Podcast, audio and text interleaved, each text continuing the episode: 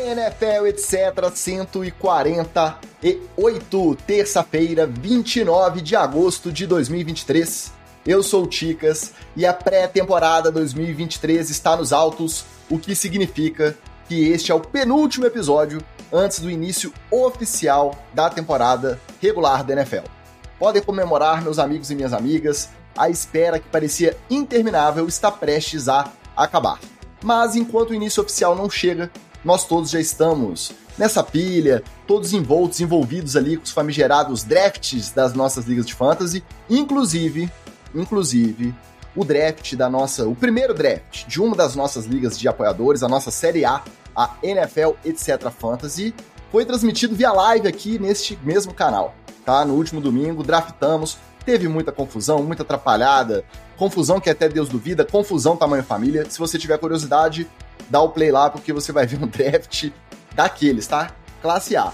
Então é isso, é essa fase, vai se aproximando do início da temporada, draft de fantasy para quem joga, a gente vai ficando nessa pilha, nessa ansiedade. Então eu vou aproveitar para já perguntar para o nosso psicólogo residente, que depois de uma breve ausência está de volta. Fala, Magal! É verdade que, sob a luz da psicologia, o melhor da festa é mesmo esperar por ela? Esse otimismo, essa ansiedadezinha, essa pilha te pegam também? É ou não é uma das melhores fases do ano para o fã de NFL? Esse final da espera pela volta da NFL. Fala, meus amigos do NFL, etc. Científica, cientificamente falando, essa prévia da recompensa ela pode ser muito recompensadora também. Só temos que tomar um cuidado o cuidado é você não entrar no que a gente chama de ansiedade de performance. Não é o nosso caso aqui, porque a gente, só, a gente não vai performar, a gente só vai assistir. Mas quando é antes de alguma coisa onde você vai performar, você pode ficar muito ansioso porque você vai performar, você está com medo de ir mal. E aí, como você fica com medo de ir mal, você fica mais ansioso ainda, aumenta a chance de você ir mal, e você percebe que está mais ansioso ainda, e só aumenta a chance de você ir mal e aí você pode brochar. Quer dizer, você pode ir mal, entendeu? Então, nem sempre essa espera é positiva. Mas no caso da NFL é super positiva. Até porque na espera não tem derrota, né? Então, só isso aí já é uma vantagem. É verdade. A última semana de alegria de algumas torcidas é essa. Depois que, que a bola sobe. Todo mundo pode falar: essa semana meu time não perdeu. É verdade. E agora que você falou dessa ansiedade por performance, eu acho que tá rolando uma ansiedade por performance num certo clube vermelho e preto que fica ali pelo lado da Gávea, no Rio de Janeiro. Mas não vamos entrar nessa seara, não, porque o nosso grupo de apoiadores já está descambando muito para essa seara.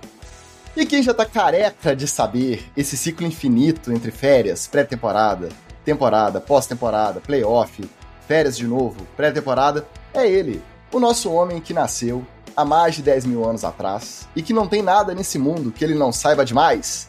E aí, olhe, para você dessa vez está diferente? A animação, o otimismo esse ano, tá melhor, tá maior, você tá mais animado do que nunca com o seu Miami? É mais ou menos por aí ou é mais um ano como qualquer outro?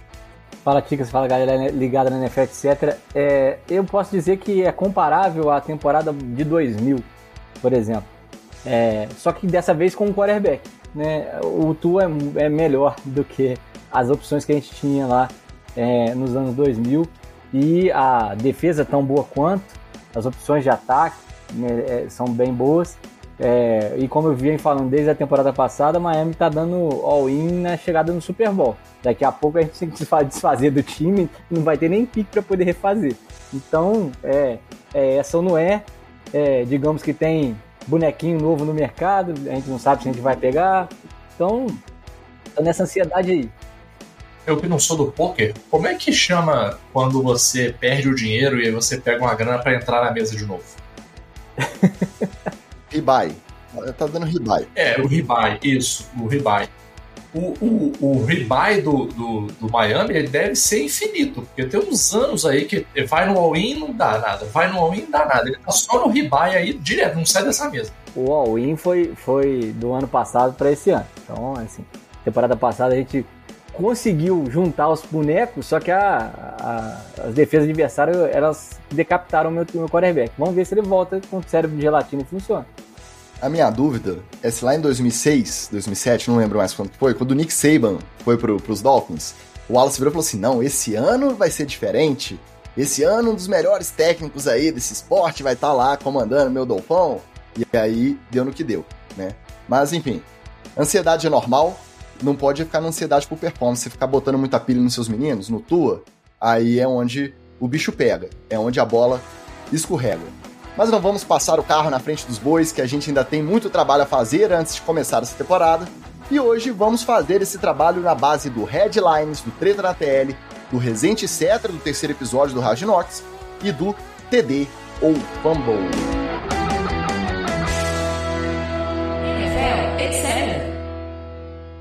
Aí vai chegando perto da temporada, o chat também vai ficando mais lotado, ó. Passando para dar uma boa noite pra galera. Pablo Bira, Pablo Bira, direto do NFL Certa Diretoria também, nosso grupo de apoiadores, que correu uma meia maratona a 8 graus centígrados em Buenos Aires no final de semana. Então a gente registra aqui os nossos parabéns. Mas não faz isso não, menino. Vai pegar resfriado, vai pegar gripe, tá? Mais um oferecimento, inclusive, Lelinho Turismo, Flávio Venâncio na área.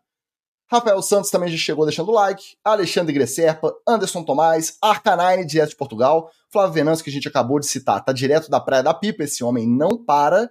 O Escolástico, nosso Flávio Glorioso também. O Marcelo Faria falando que tem três lindos aqui, mas ele tá com saudade do Batatão. Ah, cara, tá devendo, pague dinheiro. Não fica fazendo essa média aqui no, no chat do, do episódio, não. Mentira, pode fazer. Pode fazer. Notícia da semana passada, hein? Primeiro a gente chegou aqui na terça-feira e decretou Trey Lance é bust, com a ajuda justamente do nosso coach Rafael Negreiros, o nosso batatão. Famoso você ouviu primeiro aqui no NFL. É, aí a gente falou, é bust, desse mato não sai cachorro. Na quarta-feira ou na quinta, foi confirmado que ele seria o terceiro quarterback de São Francisco. Ele perdeu a vaga de reserva imediato do Brock Purdy pro Sandarnold.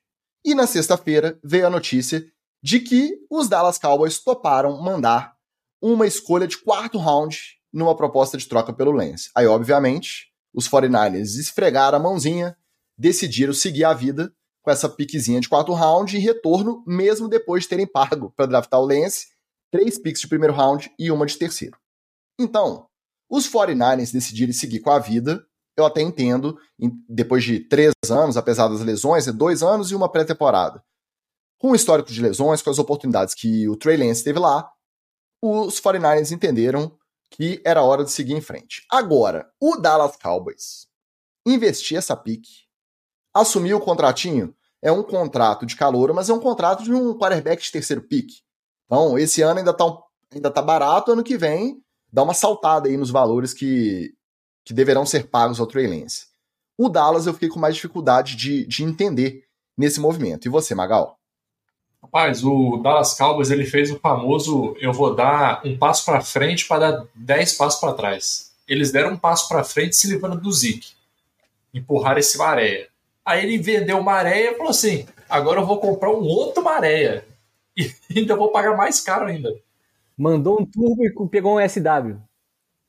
Olha, assim, eu concordo com o Batata, assim, o Trey Lance não dá ele, ele virou esse cara que, assim, olha, é, não é mais comparar ele com os QBs, é comparar ele com quem a gente vai botar no lugar.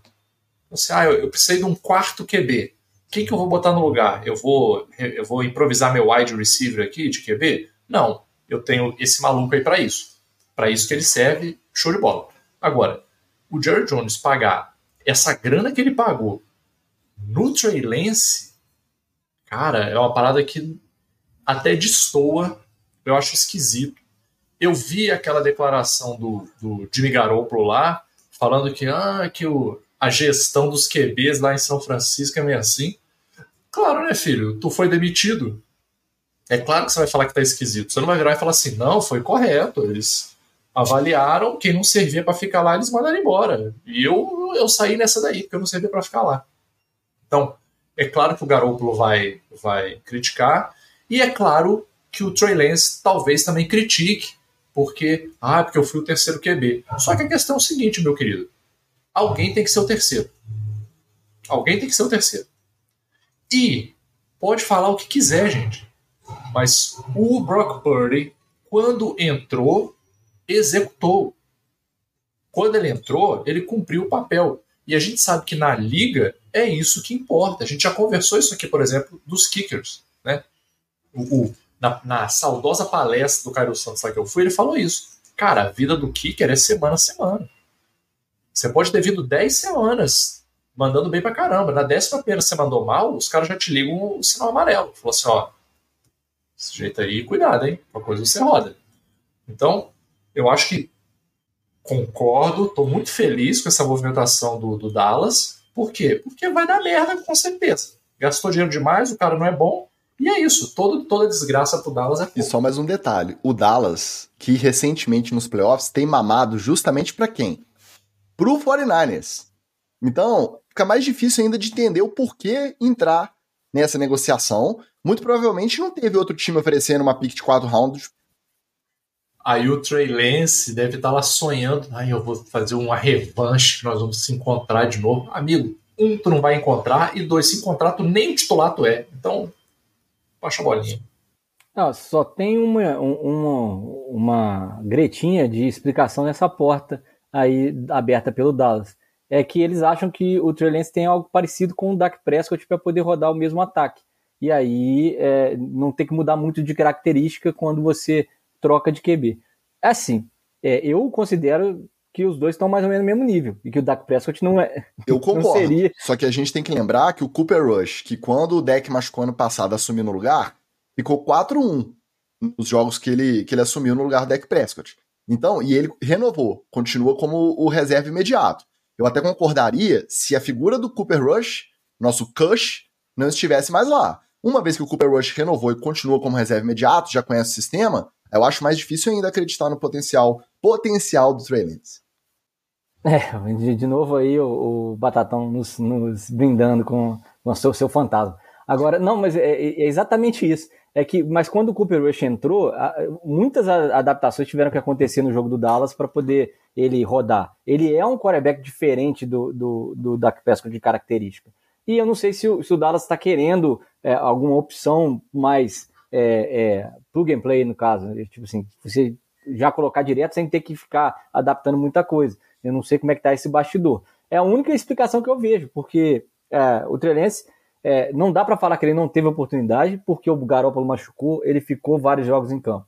Não dá para falar que ele não foi superado, porque assim que o Porém entrou, jogou muito melhor do que ele. Então, é, é não tem muito argumento para poder manter ele na liga. E o Dallas é uma instituição falida, Wallace. É o que eu sempre digo aqui. É uma instituição falida. Tá completamente a moda caralho. A Depois a gente vai descobrir que um, o técnico de quarterback de lá conhece o Trelense do high school, alguma coisa desse sentido, assim, também, porque... Ou um nepotismo cruzado também, né? Porque lá rola essas conversas também. É, então, exato. Mas é, é, eu acho que é, não tem muita explicação maluca, não. A única que eu, que eu, eu fui tentar é, ver nessa linha de racionalidade é essa, que ele parece um pouco mais com o jogo do Dak Prescott do que o reserva imediato, que é o Cooper Rush. Bom, eu acho que já estava posto que a situação dele nos 49ers estava impraticável, mesmo que ele conseguisse desenvolver, que lá na frente, no final do contrato, ele conseguisse rodar melhor o ataque, que ele fosse utilizado em algum pacote ou na numa eventual lesão do, do Brock Purdy e do Sandarnold, né, que agora dependeria disso para ele poder assumir. O que eu vou dar o mérito pro 49ers, apesar da gente saber que para eles se livrarem dessa história também é positivo, porque eles não aguentam mais responder sobre o Trey Lance três anos seguidos respondendo por que pagaram tanto para draftar esse garoto.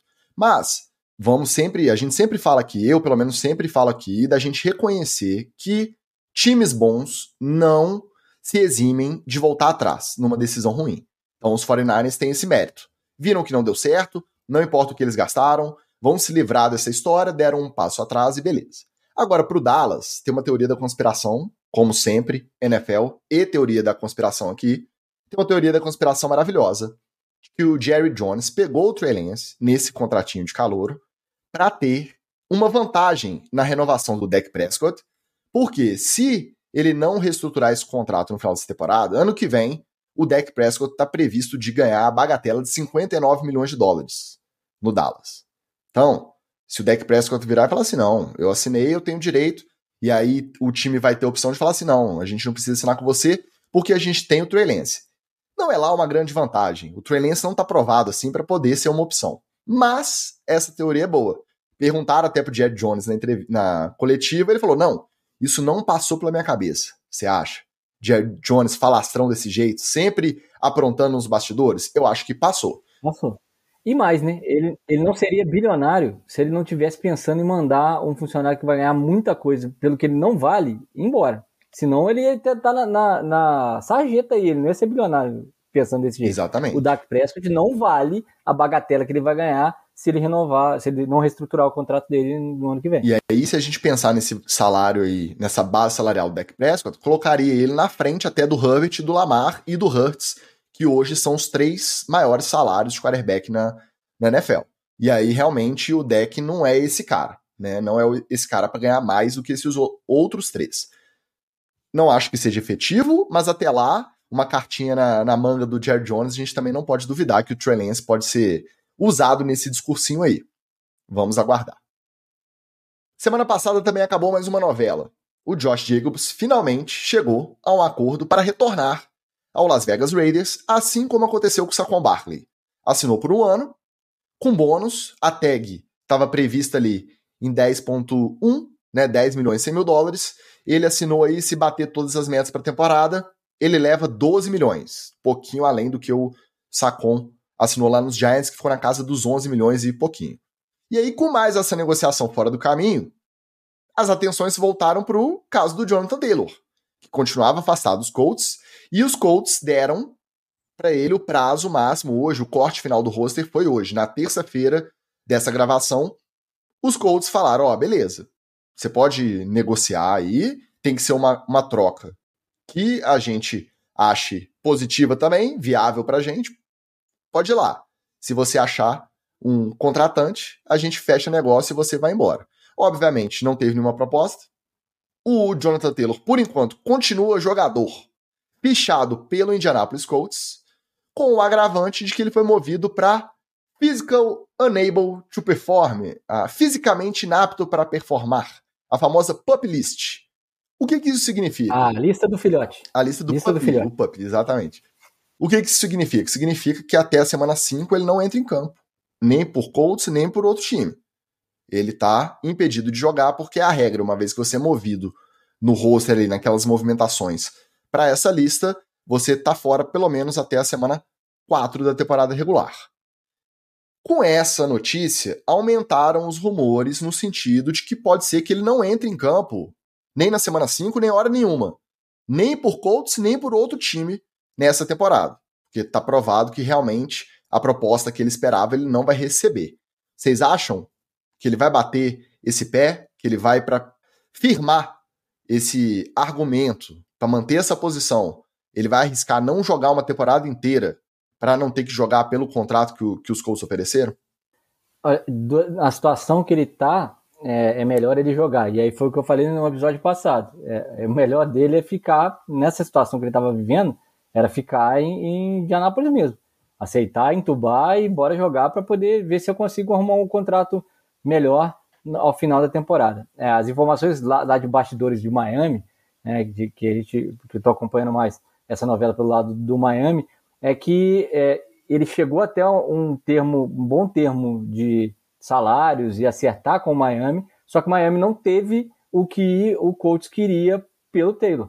Então, é aquilo. Miami vendeu é, pique aí até o draft de 2038 para poder pegar o time que tem agora. E aí agora ele, ele, tem que contar com a boa vontade do, do jogador. Pode ser uma, uma digamos, a pressão que ele está fazendo e vai ficar sem jogar, e aí chegar na hora da trade deadline, é, ele fala assim, ó, pô, o Miami me quer, eu, eu não vou jogar aqui e tentar fazer, arrumar esse contrato com o Miami, que já vai ser cortado pela metade, é, no final da trade deadline? Pode ser.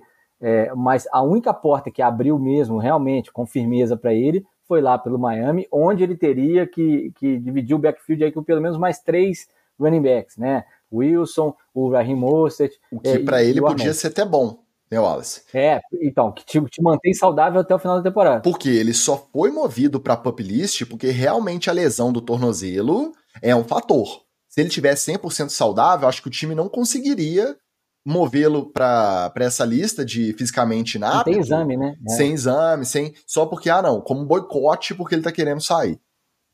É, só vale a explicação aqui, é, você só consegue colo colocar um atleta nessa lista com exames que apontem pelo menos lesões é, é, de grau 1 ou 2 em articulações e musculares, você não pode falar que ah, o cara não, não treinou, tá gordo e bota ele na lista, não. O famoso, se você testar qualquer cara da NFL, você Vai ter. consegue botar ele, porque ele tem alguma lesão.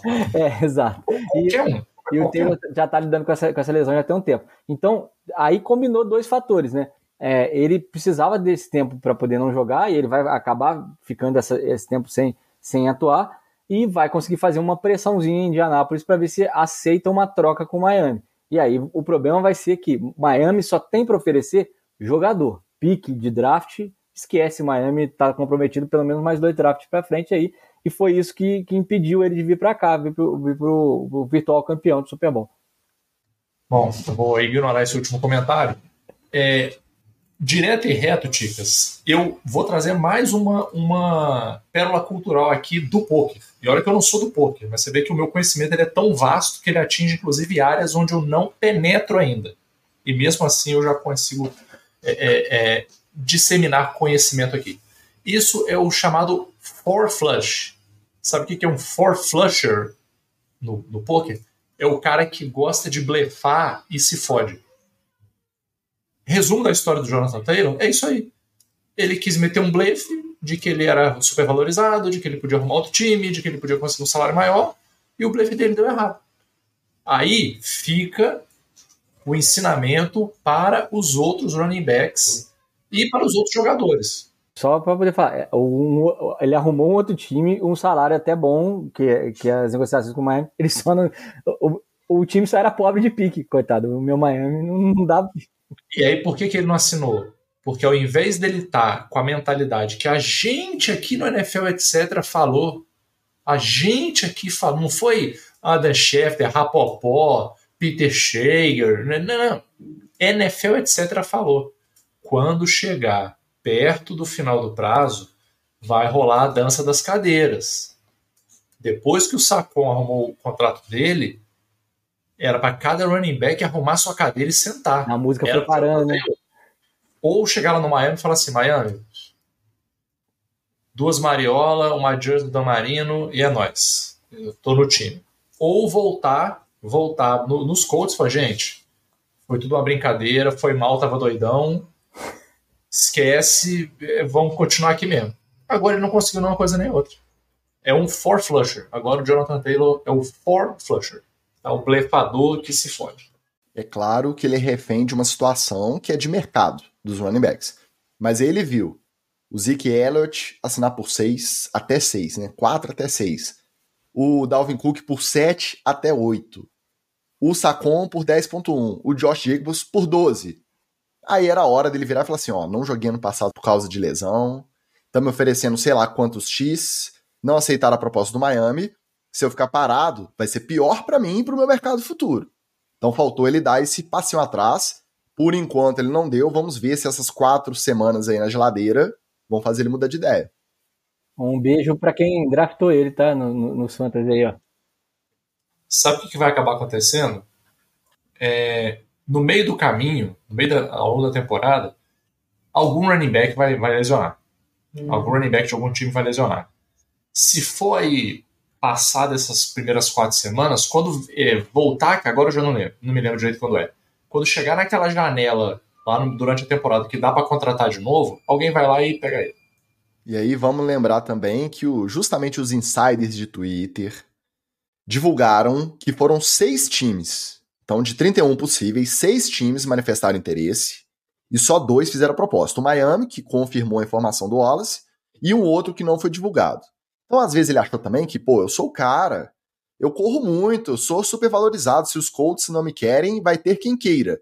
E ele também tomou esse choque de realidade, que não é bem assim. Agora, é claro, se alguém que tá seguro hoje, um time que tá tranquilo com as opções do backfield e perde um por lesão, um carregador de piano igual o Jonathan Taylor pode ser, contando que ele fique saudável, aí realmente nessa janela eles vão para cima e aí vão oferecer até o que não devem para para poder ter esse recurso para o restante da temporada.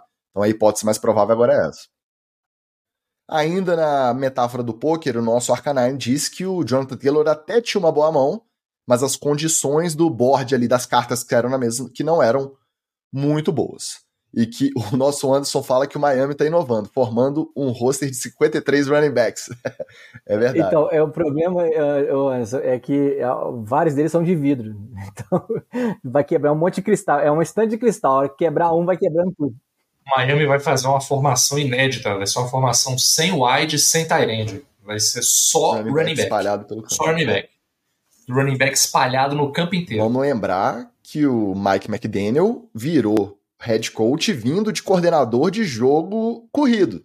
Ele não era nem coordenador ofensivo, ele veio de coordenador de jogo corrido. Então, running back é a praia dele mesmo, né?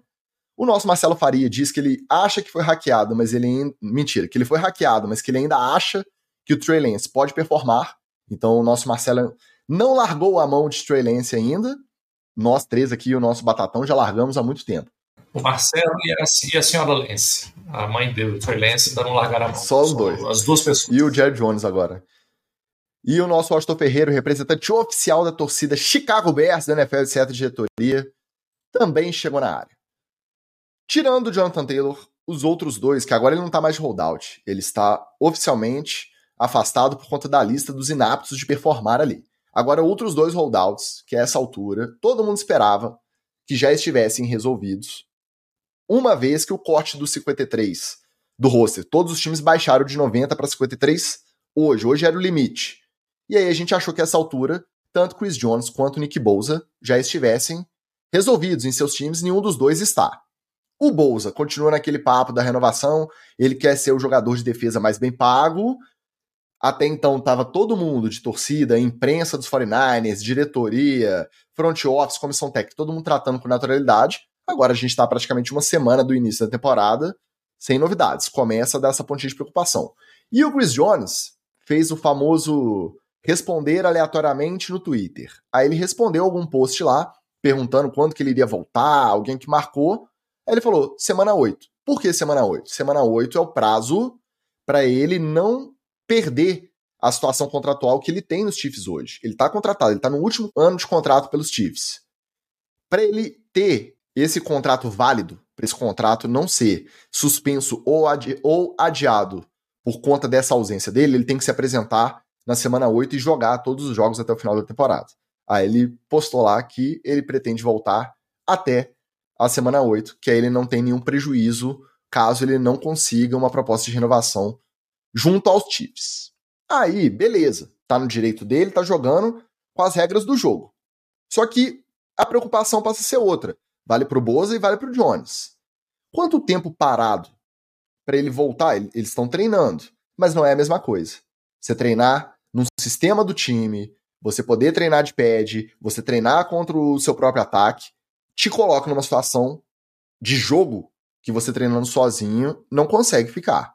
Quanto tempo será essa adaptação? Vocês acham que essa volta pode ser cada vez. Quanto mais tempo passa, fica mais complicada essa volta, tanto pro Jones quanto pro Bolsa? Ou não? Os caras já estão acostumados, já jogaram futebol americano a vida inteira, voltou, treinou na semana, farda, joga no domingo e arrebenta, como eles têm o costume de fazer. Ô, Ticas, deixa eu até tomar uma água aqui. Eu tô cansado, cansado de estar certo. Eu falei que o Nick Bosa tava com alguma situação esquisita no 49ers. Eu falei nesse programa aqui, tem provas, tem registro. Eu avisei, gente. O Nick Bosa não tava lá no, no treino. Não, é porque ele tá se resguardando.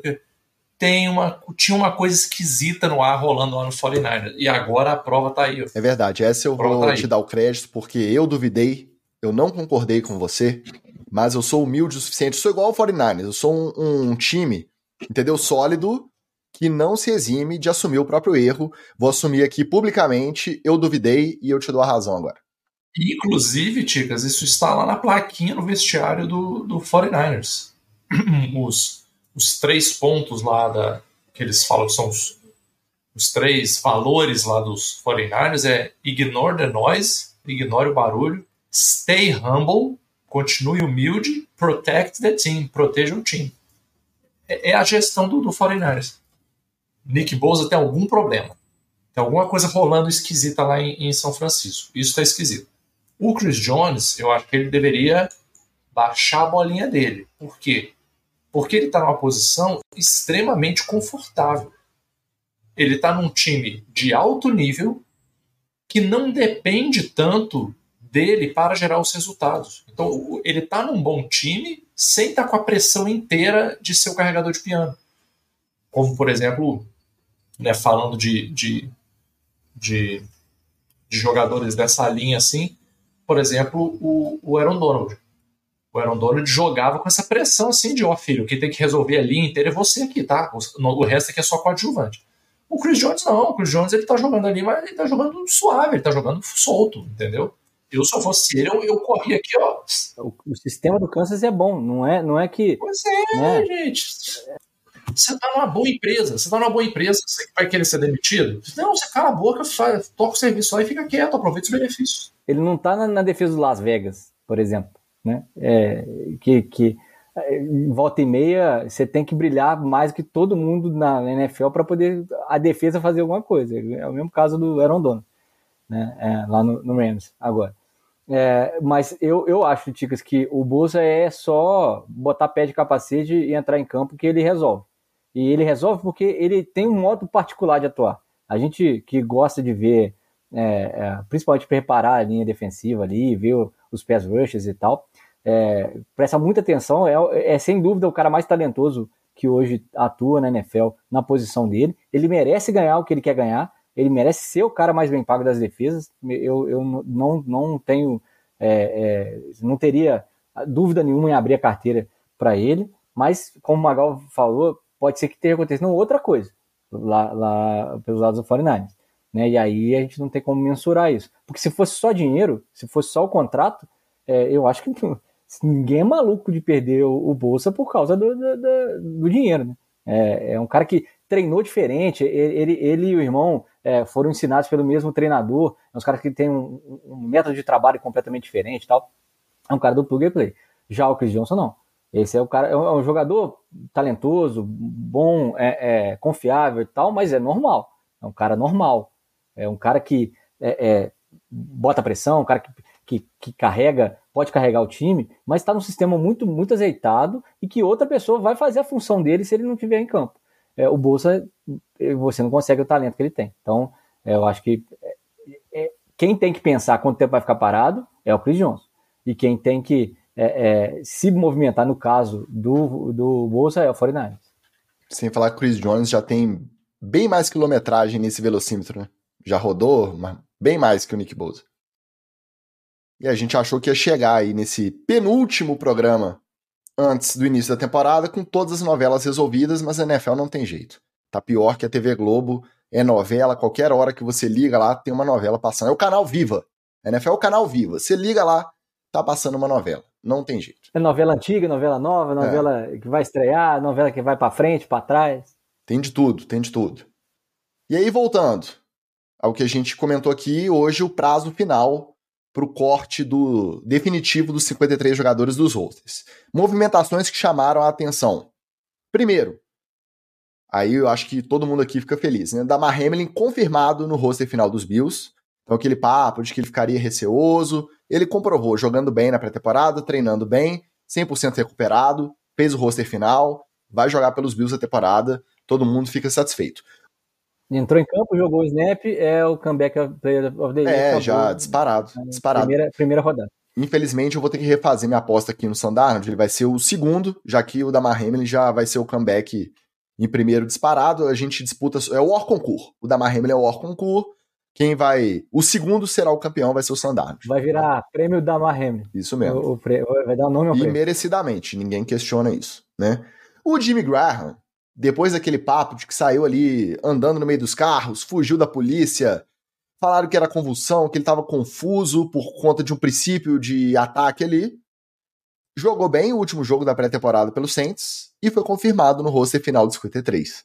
Fez o roster, vai jogar pelo Saints o veteraníssimo Jimmy Graham. Ainda mais com um cara daquela coisa que o empregador não pode cortar, um cara que tá, tá, tá doente, né? Tá adoentado, tá com um atestado no INSS lá. Ou, agora eu não lembro se é você ou o Magal que sempre bate nessa tecla, vai vender camisa. Foi ídolo enquanto jogou lá na primeira passagem. Então ainda tem outro. vai assinar bastante tarde de autógrafo ali. Meteu, chegou lá, meteu, foi mal, tava doidão, e é NFL, é o New Orleans Saints, gente. Eles não estão nem aí. Não nem aí. Isso, aí é, isso aí é nada. E aí, dois cortes surpreendentes. E os dois da mesma posição. E os dois no mesmo time. Como é que pode? Foram cortados o reserva imediato do Mac Jones quarterback Zappi e aquele que estava apontado como terceiro quarterback garantido também nos Patriots, o Malik Cunningham. O Zep, vamos lembrar, em algum momento da off-season, o Bill Belichick veio da entrevista e falou que não estava garantido o Mac Jones titular, que ele estava avaliando, porque talvez o Bailey Zep poderia né, ganhar essa disputa. É porque ele não sabe quem que é um e quem que é o outro. É, ele confunde, Eu, eu é acho que cortou errado. A semelhança que... faz confundir. E o Malik Cunningham, ele teve um período de brilho ali. Se eu não me engano, foi no jogo contra os Texans ali, o primeiro da pré-temporada dos Patriots, que ele começou o primeiro tempo de. Ele, o primeiro tempo ele começou de recebedor, aí no último tempo o pessoal falou: ah, agora é loba mesmo. Vai lá, meu filho, joga de quarterback igual você jogou em Louisville, vamos ver o que, que você apronta. E ele arrebentou, acertou passe, correu com a bola, fez touchdown correndo. Aí já tinha uma parte da torcida falando que ele tinha que entrar na disputa e que tinha que começar o ano titular no lugar do Mac Jones. Conclusão, no corte final do roster, os dois estão na porta da rua, tanto o Belizep quanto o Malik Cunningham. Mas vamos lembrar que essa movimentação que encerra hoje, ela só inicia a partir de amanhã a contratação para os times de treino de cada time. Então, muito, muito dessa galera que é cortada hoje não fica desempregada nem vai para outro time. É reaproveitada pelo próprio time no practice squad, no time de treino. Não sei se vai ser o caso nem do Belizep, nem do Malik Cunningham. Tio Bill não cansa de nos surpreender? Eu acho que é aquela coisa do. O cara vai ficando mais velho, ele vai perdendo a vergonha de fazer as coisas. É, alguns disparam flatulenses aí para tudo quanto é lugar, e o, o Bill Belichick corta dois QBs do nada, sem falar nada com ninguém. Eu, eu tenho certeza que, assim, é, todo mundo foi surpreendido porque o, o o ano passado jogou, cara. E chegou o tio Bill no meio da pré-temporada, falou sobre ele. Você não menciona um jogador que você está intencionado em cortar. Ou então, ele mediu naquele jogo que o Cunningham jogou. Se o Zé está jogando tão mal que per perdeu o snap e perdeu o brilho para esse menino que eu vou cortar, então vai cortar ele também. E cortou os dois. E o Zep, o Zep teve aquele efeito Taylor Heineken, né? Foi. E teve jogo que ele entrou, ele jogou pra caralho, a torcida se animou, né? Verdade. Então, é, mas é, eu achei que o Cunningham não ia ser cortado. Até porque aquela, a gente até falou, citou aqui, né, que o Bill Belichick adora essa coisa, né? O cara joga de, de wide receiver, mas pode virar é, é, quarterback, aí vai ter quatro quarterbacks no time em vez de três. Ele poderia fazer, assinar o Cunningham como é, é, wide receiver, né? Mas né, parece que não. E eu duvido que, que não vá ser aproveitado em algum practice squad, mas acho que lá em New England não dá. Eu não voltaria para New England para poder passar essa, essa vergonha aí, não. Mas isso aí eu vou te falar o que foi, tá? Rumores, né? rumores. Teve uma briga interna pela posição, né? E aí aquele negócio de, não, eu quero ser o QB, eu quero ser o QB. O, o Belichick fez igual é, pai e mãe apartando briga de irmão. Você, ah, deixa eu ver. Acabou, vou cortar os dois. Não, não, acabou a discussão. É a terceira vez que eu tô falando com vocês, vocês não estão me ouvindo. Ninguém, ninguém quer prestar atenção aqui no que eu tô falando. Então agora acabou essa discussão. O senhor está cortado, o senhor também está cortado. Por favor, passar no RH. Aí amanhã ele acorda de bom humor tal. Não, gente, bota eles aí no Practice Squad aí, só para eles aprenderem a lição. Não duvido nada. Vamos entender uma coisa aqui, ó. Bill Belichick está entrando na senilidade. Ele está ficando senil. Aquele processo Silvio Santos. A gente está avisando antes aqui. Tá? Ele já está senil.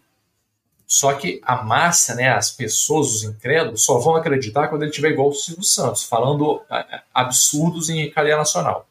Nós estamos avisando aqui antes. Bill Belichick está senil. Deveria ser afastado, se aposentar, sair com a cabeça erguida igual meu querido Tom Coughlin, né? Mas aguardemos. Como diz o nosso Anderson Brown aqui no chat, o Lamar Jackson da Shopee, que é o Malik Cunningham, inclusive vem da mesma universidade, Louisville, merecia a vaga. Chegando aqui na área também o nosso Fabiano Bispo, deixando seu boa noite. E o Isaac Ribeiro na história voltou, hein? Dando boa noite direto de Rondônia. Valeu pela presença. Só para fazer um, um, último adendo a essa história dos cortes do Zep e do Cunningham, não é só a gente for surpreendido, não, tá? Nosso coach Negreiros, vulgo Batatão, que é torcedor dos Patriots e acompanha de perto as movimentações do time e que ainda defende a lucidez, apesar do Magal atestar né, a senilidade cada vez maior do Belichick, também ficou surpreso. Então, você imagina, se até o torcedor que acompanha de perto se surpreendeu, que dirá nós que acompanhamos mais à distância e ficamos sabendo só do, do finalmente ali, do resultado das peripécias do tio Bill. Mas faz parte, é bom que dá, dá assunto. Para encerrar o Headlines, os destaques da última semana de jogos de pré-temporada. Agora que passaram para três jogos, agora, né? Já tem quatro anos isso, acho que desde 2019.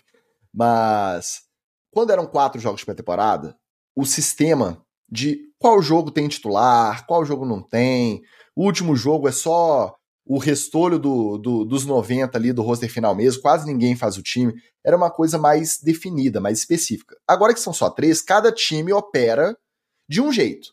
Por exemplo, o Aaron Rodgers estreou pelo New York Jets no MetLife Stadium num confronto contra os Giants, mas jogou aqueles dois drivezinhos ali, o famoso só para soltar a muscula. Pegou, fardou, foi a campo, comandou duas campanhas, foi para o banco e, e ficou o resto do tempo na sideline. Mas pelo menos teve esse primeiro contato em campo uniformizado de New York Jets. Entre os times que usaram titulares e, e reservas, os Steelers foram um grande destaque da pré-temporada. Jogaram uma boa parte dos três jogos com titulares em todos eles. E aí você vê o Kenny Pickett conectando com o Deontay Johnson, conectando com o George Pickens, contra defesas é, reservas. Então vamos lá também, não vamos hypar muito o que a gente viu nessa última rodada, em nenhuma das três rodadas, né? nessa última principalmente. Mais um jogo foi encerrado por antecipação por conta de lesão. Justamente o Miami do nosso Wallace, jogando contra os Jaguars, teve mais um caso de concussão. O jogador saiu imobilizado, The Wood Davis, wide receiver, saiu faltando 8 minutos e 32 segundos por jogar do quarto período o jogo também foi encerrado, jogador com todos os movimentos, a lesão não evoluiu. Só que mais um caso aí de um jogo encerrado antes do tempo, e aí a gente já pensa que isso pode ser aquele movimento para diminuir mais um ou acabar de vez esses jogos da pré-temporada. Mas isso é assunto para outro dia. No Eagles, rolou o papo de que o quarterback 3, né, draftado esse ano, Tenerback assumiria a vaga de reserva imediato do Jalen Hurts na frente do Marcos Mariota, Questionava-se se o Mariota ia fazer o corte final, mas acabou que ele fez. Por enquanto, tá lá no 53. Parece que o pessoal assinou o Mariota para reserva antes de assistir a série Quarterback da Netflix. Se tivesse assistido, de repente, ou aguardaria mais um pouquinho, ou não assinaria pelo valor que assinou o Mariota para ser o reserva imediato. Mas por enquanto ele passou no funil o Cunningham podia ser uma boa opção pro Eagles. É verdade, é verdade. O Cunningham. Característica parecida. Eu acho que ele não vai ficar sem time. Se o próprio Patriots não aproveitar pro time de treino, eu acho que ele não fica sem time, não. O Cade York, que a gente cornetou aqui semana passada como destaque negativo, perdeu mais chute, tá? Nesse último jogo de, de pré-temporada dos Browns contra os Chiefs e não, não deu outro. Acabou cortado os Browns. Então ele foi draftado com uma escolha de quarta rodada no ano passado, cortado esse ano e os Browns ainda mandaram uma escolha de sétima rodada para os Chargers para contratarem o Dustin Hopkins, o verdadeiro D-Hop, como diz o nosso Anderson Brown.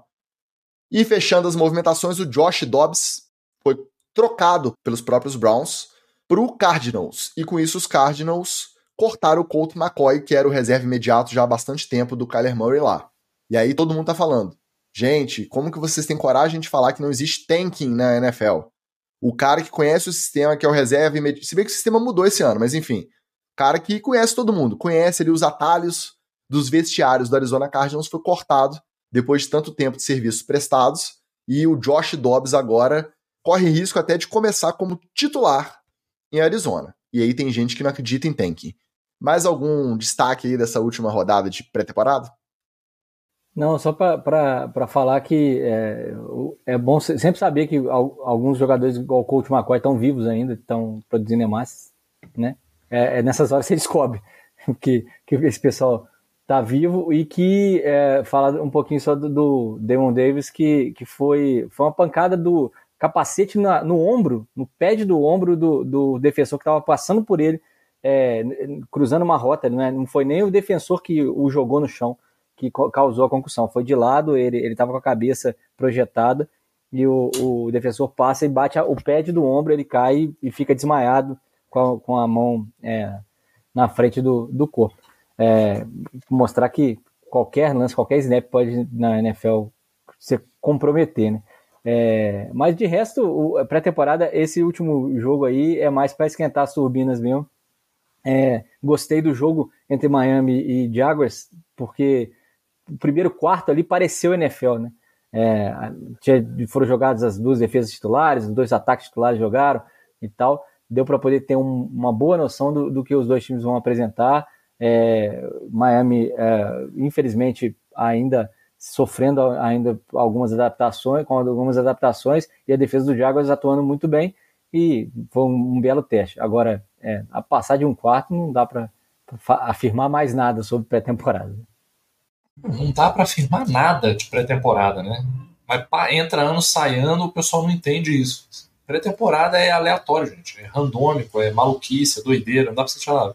Até, até o Ticas, que era o, o tarado da pós-temporada, não vai, da pré-temporada não vai ser mais, porque agora acabou a, a, a invencibilidade do, do, do Baltimore Ravens, né?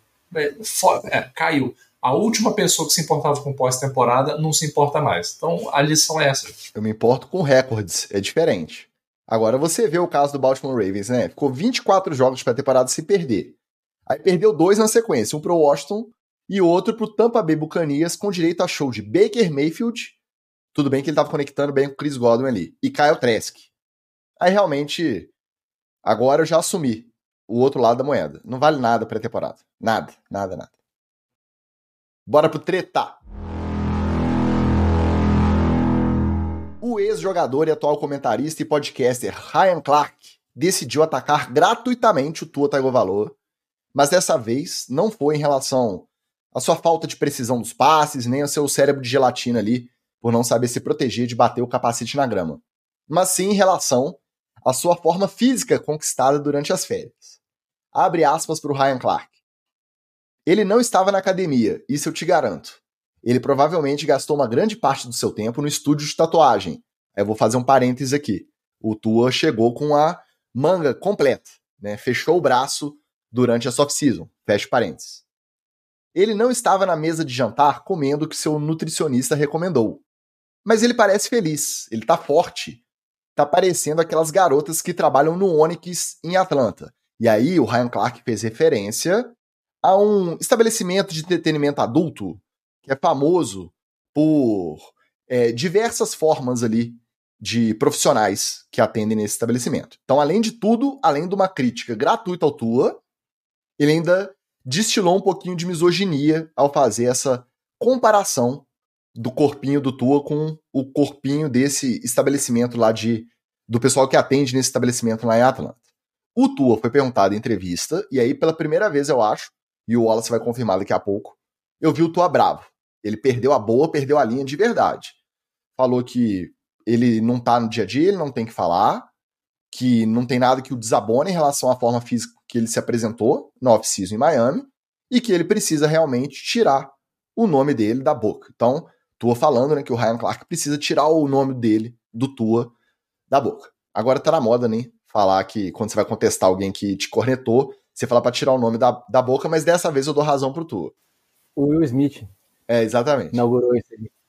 Então, ô, ô Alice, noves fora a misoginia, o preconceito e todo o papinho extra crítica do, do Ryan Clark. Vamos falar especificamente sobre a forma do Tua.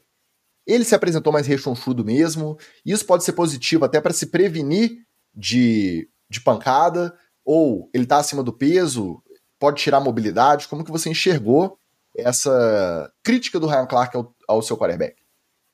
Ah, ele tá com os bracinhos de lavadeira mesmo. Eu, eu, eu é, realmente tá com o bração lá, aquela, aquela, aquele tronquinho lá bacana e, e daquela. Deixa eu explicar esse bracinho de lavadeira, porque é, as lavadeiras antigamente, a minha avó, é, por exemplo, né, é, minhas tias, é, elas não tinham máquina de lavar em casa. Então, o tanque era a, a, onde se esfregava a, o, a roupa. Então ele tinha umas rugosidades, umas, umas serrinhas assim, e você esfregava de cima para baixo, de baixo para cima, para poder tirar as manchas, né, a, sujeira das roupas. E aí quem lavava a roupa ficava com, com o braço um pouco mais gordinho, né, é, digamos assim. Porque também na roça você come muito bem e aí você tem aquela capa de gordura por cima, mesmo que você esteja por forte por baixo, tem a capinha de gordura. Acho que o Tua foi para o Havaí, ficou com a família, realmente deu aquela encorpada, mas isso não é de todo ruim, Dicas. Você já deu a dica aí. É, até para as pancadas que ele vai, que ele tomou no ano passado, como ele estava muito mais magro, ele realmente sofreu mais com isso. E para você é, ficar forte, o, e o Magal sabe bem disso, primeira coisa que você tem que fazer, meu querido, é comer. E é comer até você não querer mais comer. E aí depois trabalhar com o corpo mais rechonchudo, alguém um pouco mais acima do peso, para poder ele ganhar massa muscular e definição, é muito melhor. E o jogador de futebol americano não precisa necessariamente estar definido para ficar forte. Ele tem que estar forte. E ele tem que estar aguentando fazer os movimentos. E ele tem que estar é, levando essa performance. Óbvio que o Miami tem essa avaliação. E aí é, não é aberto para todo mundo, mas certamente o Tour não estaria em condições de jo jogar e jogou dois jogos de pré-temporada, né, dois quartos de jogos de pré-temporada, é, fazendo o que ele faz, é, as movimentações para fora do pocket. Ele só não correu para frente com a bola porque você não tem, você não tem por que expor o seu quarterback nesse tipo de situação. Mas é, eu acho que ele se apresentou um pouco a, além do peso que ele tinha, sim, e isso pode não necessariamente ser uma coisa ruim. Agora, é, o que as pessoas gostam muito, né? O Ryan Clark é, foi muito mal é, nessa, nessa crítica. Ele poderia ter criticado, ele poderia ter falado, falado assim, ó, vamos ver como é que isso vai evoluir para a temporada, vamos ver se ele vai, com esse novo físico que ele adquiriu, perder mobilidade, igual você falou, é, perder velocidade, ou se isso é, é uma adição ao jogo dele. Porque é, comparar com, com é, estabelecimentos, com garotas de estabelecimentos de diversão adulta, é, fazer todo esse tipo de, de é, preconceito e ainda fazer o repórter importunar ele com essa pergunta, é, nesse sentido, a pergunta, claro que tem que ser feita, né? É, de uma outra forma, mas fazer essa pergunta já com, com a malícia é muito ruim para quem trabalha na mídia. Mas é aquele famoso caça-clique, né, meu querido? A polêmica que vende. Nas palavras do grande pensador contemporâneo Rafael Saldanha, o jornalismo morreu, mas o jornalismo esportivo foi enterrado com roupa de palhaço. Porque se o cara é ex-jogador, vira comentarista e ele está em cadeia nacional para comentar que o, o jogador tá rechonchudo, porque acabou pauta, não tem mais o que comentar. Não... É, acabou, acabou. O que, que eu tirei dessa história toda, além do Ryan Clark ser um, um, um belo do idiota? Primeiro, a casa de show lá em Atlanta, bem maneira, tá? Tem, tem passa-jogo, passa-jogo de futebol americano, tem festa lá para assistir jogo de futebol americano. Você pesquisou, Magal? Você foi conferir? Eu pesquisei a casa, eu pesquisei a casa. Inclusive, depois eu vou passar o contato aí pro Lelinho Turismo, porque ele vai querer incluir a Onyx na, no, nos roteiros Pesquisou dele. a Onyx especificamente com o intuito jornalístico, de trazer uma informação de qualidade Não, aqui pro podcast. Obviamente. Tanto é que a informação que eu trouxe foi: a, tem festas para assistir jogos de futebol americano no estabelecimento. Não falei nada das, das strippers que tem lá. Mas entendi, fazendo minha pesquisa, entendi porque o, o Ryan Clark falou isso aí. Eu vou só passar um paninho. Por quê? Até este momento, essa declaração absurdamente infeliz, o Ryan Clark, no, a gente já citou ele aqui. Tanto, eu acho que ele fez parte do. O primeiro podcast era o The Pivot, não, acho que o primeiro era All Things Considered. Não sei, ele já tem uma estradinha de podcast, ele já comenta na ESPN há bastante tempo. Ele participava de cobertura de jogo também, participava de mesa de debate. Nunca teve nada que o desabonasse em relação a esse tipo de comentário. Ele não é o cara lacrador. Ele não é o Skip Bayless da vida. Ele não é o Shannon Sharp da vida, o cara que precisa falar gritando e que fica inventando piadinha ou historinha pra lacrar. Ele nunca foi esse cara. Uma hora da pressão pro audiência chega em todo mundo. É, e aí depois da, res da resposta do Tua, que o Tua virou e foi categórico, né? E eu acho que isso, pro, de certa forma, para quem torce pro Miami, foi até bom. Você vê que o Tua não é só aquele cara bonzinho que só abaixa a cabeça. Vê que ele tem sangue correndo também, eu achei legal. O famoso corre que o Tua tá puto. É, porque não é do feitio dele. E realmente o Ryan Clark conseguiu tirar o Tua do sério. Pela primeira vez, eu acho, na carreira, a gente viu ele responder de maneira desaforada e com razão. Ninguém tirou a razão do Tua. Então essa parte eu achei até legal, do Tua demonstrar essa atitude.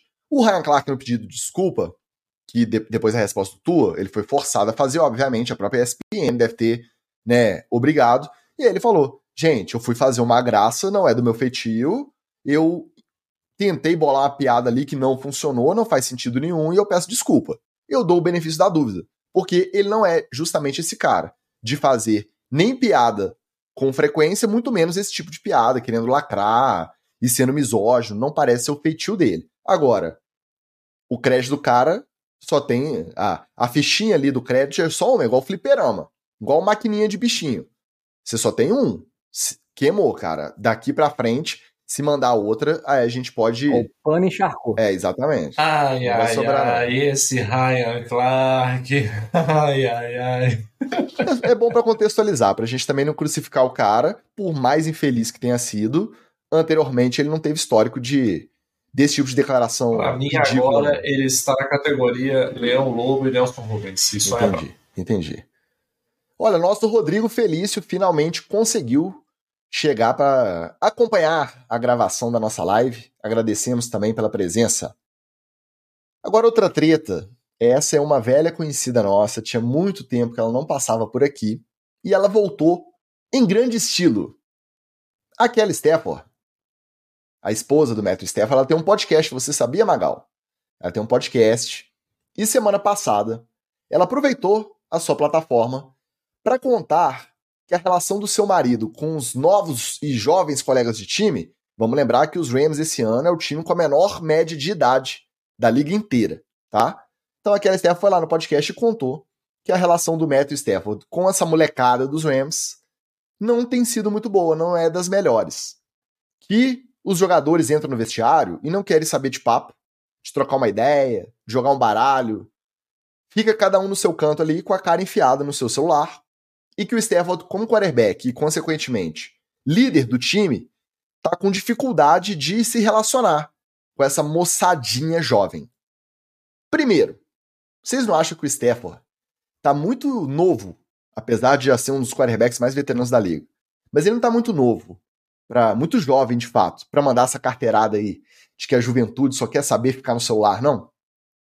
E além disso, depois de tanto tempo, se relacionando, sendo esposa de um quarterback titular na NFL. O Stafford é titular desde quando ele foi draftado em 2009.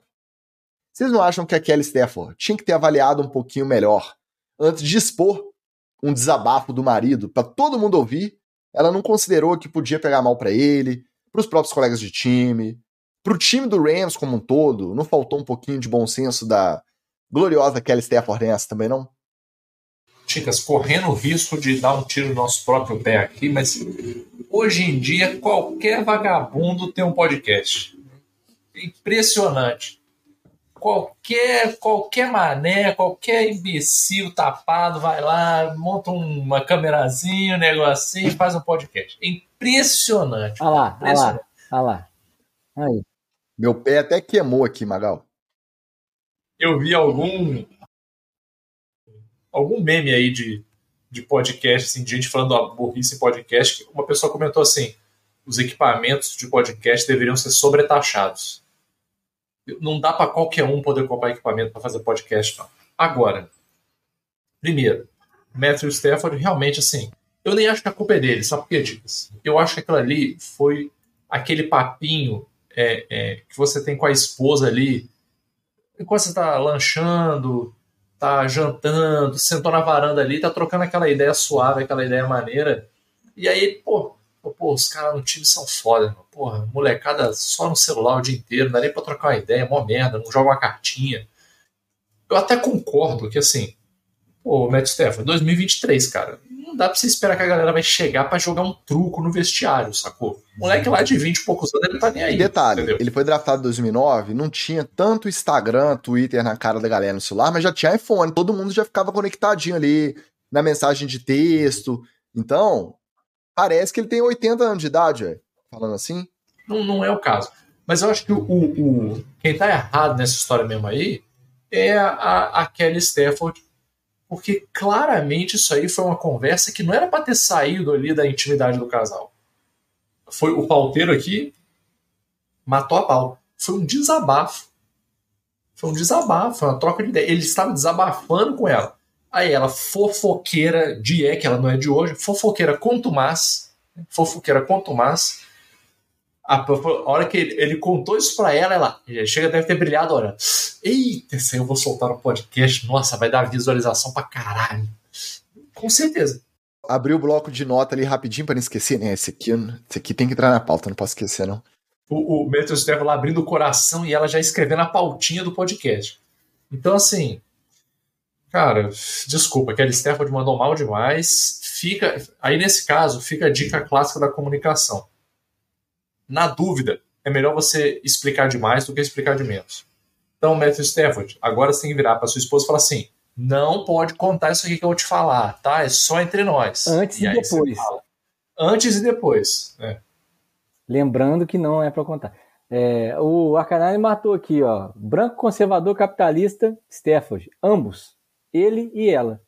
Ele deve estar numa tretinha com os companheiros de equipe, é, que são, na maioria, negros, né? Futebol americano. E ele não consegue se conectar com os caras porque o contexto de vida dele é completamente diferente e o esporte poderia ajudar ele a conectar com os caras. Mas ele quer se colocar na, na posição de, de liderança sem ter realmente um, uma, um bonding, né? ou inglês necessário, né? Uma, eu, acho, eu acho que o Stefan chegou no vestiário um dia desse e, e falou assim: você viu? Prenderam o Trump, sacanagem. Aí os jogadores tudo olharam pra ele assim. Agora ninguém ser. quer falar com ele. Pode ser. Eu não sei por quê.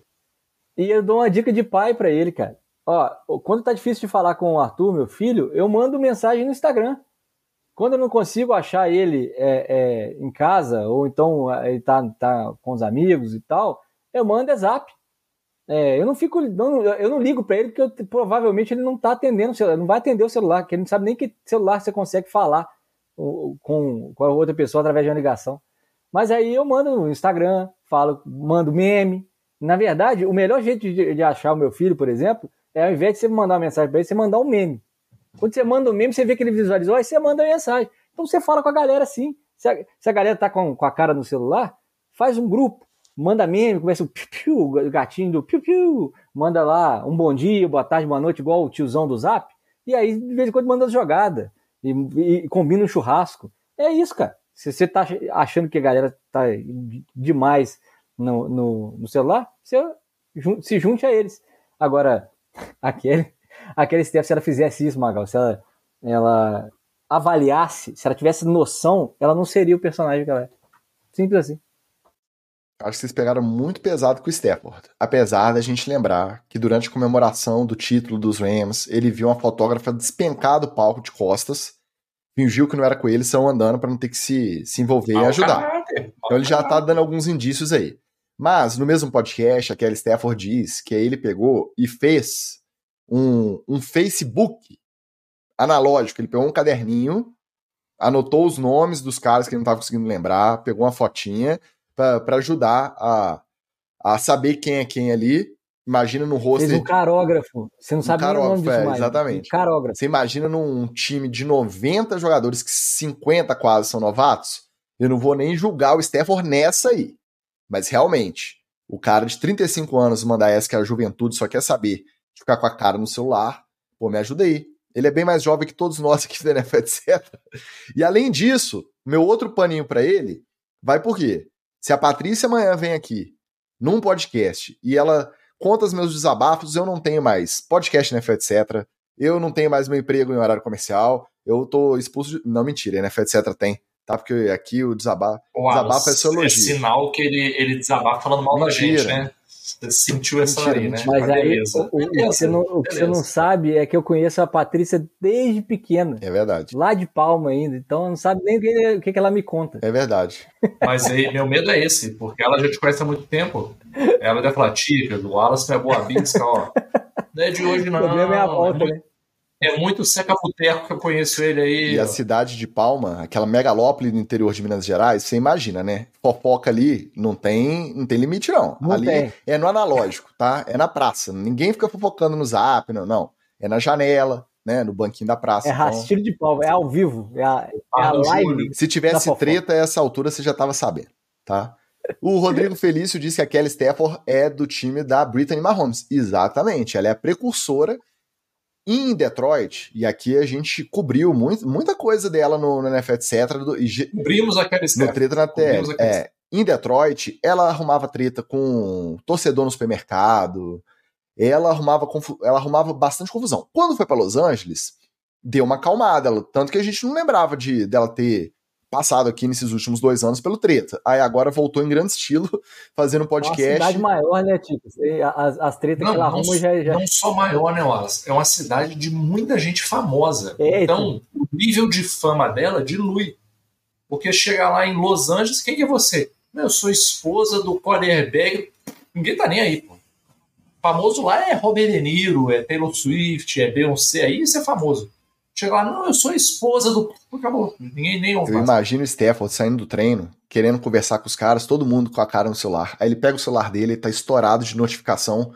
O Stafford falou que os caras do time não conversam com ele. Ela, Nossa, o que, que a Kelly fez no podcast hoje? Meu Deus do céu. Ele pega o celular dele lá com a, a, a, o brilho do celular no máximo, a letra grande, igual o celular de velho mesmo, né? Pipocando de notificação, ele sendo marcado. É, pipocando. Bom, de treta, era isso. Vamos agora para o nosso Resente Cetra do terceiro episódio, Hard Knocks, New York Jets.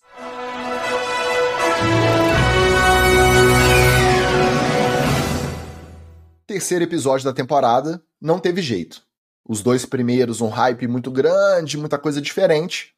Esse terceiro veio mais aquele episódio clássico, aquela carinha de Hard Knocks, aquela carinha que a gente conhece historinha sem muito apelo, destaque para aqueles jogadores de fundo de roster que devem ser cortados para você simpatizar ali, para você ficar com pena dos caras e da família. Acabou que eu nem. Cara nos vendedores de seguro, né, tipo? É, vai virar vendedor de seguro. Na verdade, eu nem consultei, eu tinha que ter pesquisado, eu nem sei se eles foram, mas muito provavelmente os dois que foram destaque ali devem ter sido cortados hoje. Mas enfim, um clássico de meio de temporada do Hard Knocks. Só que logo no início eu lembrei de você, Wallace porque você criticou arduamente aqui o Robert Salé por conta da analogia do primeiro episódio lá que o urubu montou na águia e a águia voou aos altos céus até o urubu não conseguir mais respirar. Dessa vez, ele veio com uma classificação. Ele dividiu todos os jogadores da NFL em quatro balaios. O primeiro é o sobrevivente, que só faz aquilo que precisa e vai embora para casa. O segundo é o contender, que ele faz um pouquinho além, mas ele também não vai né, fora do que ele é cobrado. O competidor, que é realmente o cara diferenciado, que dá o passo além, que veste a camisa da empresa. E o comandante, que é o cara que é o competidor e ainda inspira todos à sua volta. Dessa classificação você gostou? Ô Ticas, se o Jet se parecer com as metáforas e classificações do Robert Salé, eu vou ficar muito feliz durante essa temporada. Vai dar ruim, né? Porque vai dar muito ruim. Porque ele, ele é, na verdade, ele, é, o que me parece, e é assim, o que ele deixa transparecer, na verdade, eu não, eu não, sei nem se. A gente tem que encarar o Hard Knocks ali como uma, um, grande, um grande teatro, né? Porque, obviamente, as, quando as câmeras ligam, a atitude das pessoas modifica. E é uma grande propaganda para o time que está em, em, exibição ali. Exatamente. E, e o Robert Salé, espero que o Robert Salé não seja tão equivocado assim quanto as suas metáforas e, e classificações porque é, ele deixa de encarar algumas realidades que são, são o cerne da, da, da NFL nesse tipo de coisa. É, cara, ali estão jovens atletas que lutaram, batalharam pela vida deles, para a vida deles se tornar aquilo durante anos, cara. Os caras vêm do high school, às vezes é a única chance que o cara tem na vida é essa. Então, você é, diminuir e classificar o cara, ah, o cara só faz o suficiente, ele não, ele não tá nem aí. Pô, esse é, é muito, muito efêmero, é muito, muito pouco para os caras, os atletas de elite que ele tá na mão. E ele se, e, e, e para começar, ele deixou de fora aí o branco privilegiado, que é uma das maiores classificações da, da NFL, que é que tem o cara não precisa se esforçar, ele não precisa ser tão bom quanto os outros, ele só é branco e quarterback. Tem um monte aí na, na, na NFL, e aí, ó, você não precisa. Eu, eu, se você puxar aí no, no chat, o pessoal vai, vai classificar vários aí. É, alô, Baker Mayfield. É, mas, cara, é, é, eu, eu, eu, vejo realmente que esse personagem que ele quer transparecer, que é um líder com é, é, esse meio é, Misti não é místico, né? É motivacional, esse, esse cara de fato, né? Ele é, motivacional, exatamente. Um, um, coaching, né? Não, não um coach, um, um, um cara que lida com coaching. É, é, é, muito dos nossos tempos, é muito fala muito sobre o ambiente que ele está que, ele tá inserido socialmente, mas fala muito pouco sobre o que, que ele tem que fazer dentro de campo, na beirada do campo ali, sobre o, o comando realmente que ele tem que assumir eu costumo, costumo me apegar mais detalhes e ainda estou indignado ele não participar da rodinha final dos jogadores lá. Eu acho que eu vou levar essa imagem para o resto da vida. O Magal me chamou a atenção para ela e, e realmente eu reparo isso a cada momento que eu vejo os episódios. Eu acho que ele está completamente equivocado. Eu vou adorar demais. Eu detesto o Jets. Não, tá, eu achei isso aí é, coisinha inventada para aparecer. Mas, mas, como aqui a gente sempre preza pelo aspecto educacional, né, pelo aspecto cultural, vou dar a dica para o Robert Salé também.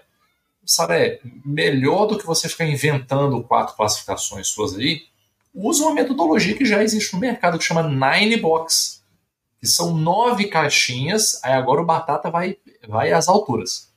Quais são os eixos dessas caixinhas? Desempenho e, e, e Sim, potencial. Então você vê, ah, o cara que tem alto potencial, mas tem baixo desempenho. É um cara que é enigma. Por quê? Porque o cara pode fazer muito, mas ele está desempenhando pouco. O que está acontecendo? O cara que tem alto potencial e alto desempenho, pô, o cara é estrela, você tem que reter ele. O cara que tem baixo potencial e baixo desempenho, o cara é o insuficiente. Aí tem no meio ali tem um mantenedor. Então, se for para usar uma metodologia, use uma que já existe, que pelo menos você se adequa melhor. Achei foi isso aí. estudado e que foi, né? É, é usado. usado. O, mercado, o pessoal do mercado adora. É, inclusive, assim, você. É, quem não é do mercado não sabe. Deixa eu contar isso daqui. Existem nas empresas chamadas reuniões de comitê. Que é quando você faz uma avaliação do seu time em termos de potencial de desempenho e você bota a galera nessas caixinhas. Você faz uma reunião, senta e aí, o Wallace? O Wallace está em qual caixinha aqui? Pô, eu acho que o Wallace está na caixinha ali, ó. Não, mas por que, tá que você acha isso? Caixinha, meu querido. Eu acho por causa daquilo. E aí a galera tem essa classificação dentro das empresas e usa essa classificação para tomar decisões de esse cara eu vou promover, esse cara aqui eu vou tentar dar uns desafios para ver se ele aumenta, se ele cresce e tal. Então, pelo menos devia ter usado o método correto, né?